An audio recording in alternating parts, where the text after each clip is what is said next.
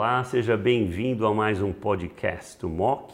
Está hoje comigo a doutora Débora Gagliato, super expert de câncer de mama do nosso time da BP, a Beneficência Portuguesa de São Paulo.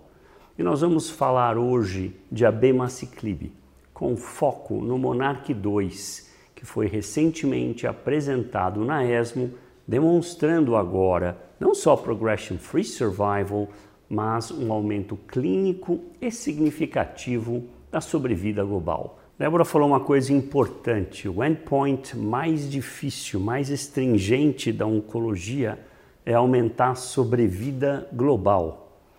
E nós estamos falando aqui no Monarch 2 de aproximadamente 10 meses de mediana, um hazard ratio da ordem de 0,75 para sobrevida global. Então, quando tem sobrevida global no meio, aí não dá mais para brigarem com a gente. A gente vai brigar para obter esse tipo de medicação para os nossos pacientes. Eu acho que esse é um dado muito relevante.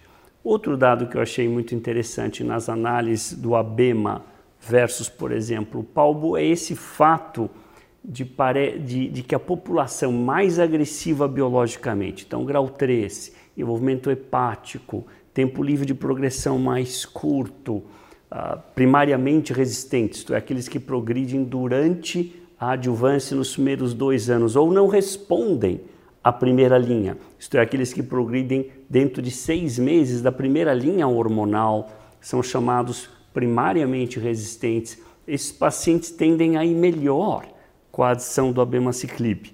E parece que o oposto um pouco é visto para o palbo e já tinha sido até publicado já, a população mais hormônio sensível tende a ir melhor, quer dizer, ainda malogrou o inibidor, mas malogrou depois de dois anos de adjuvância, ou ah, o paciente respondeu à terapia hormonal anterior, e aí você vai agora para a segunda linha. Essas são características interessantes. Você acha que isso vai influenciar um pouco a, o seu manejo, o seu, o seu algoritmo? Eu acho que sem dúvida, né? A gente tem, claro, essas populações distintas, de, de populações que funcionam uma droga mais em detrimento da outra. E para aquele paciente com características mais agressivas, essa resistência primária, nossa preferência, minha preferência vai ser usar o abemaciclib e para o paciente mais hormônio sensível que experimentou essa sensibilidade prévia, o palbociclib. Eu acho que ficou bem claro na publicação, principalmente, que a gente já tem uma publicação madura do Paloma 3 e do Monarch 2. E aí agora, só relembrando que na ESMO também o Mona Lisa 3 foi apresentado pelo próprio Dennis Lehman, mostrando também o aumento de vida global. Nós temos Mona Lisa 7 na pré-menopausa, quer dizer, agora a evidência está indo realmente que a gente está impactando não só em tempo livre de progressão, mas o impacto é de tal magnitude que se traduz em aumento de sobrevida global. Eu acho que não tem mais como escapar dessa classe de medicamentos.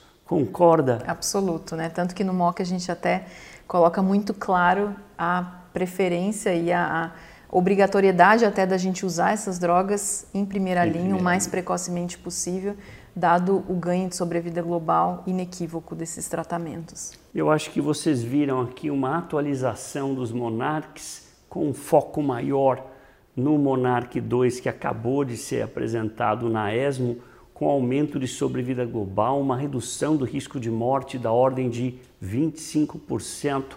A mediana aumenta aproximadamente 10 meses.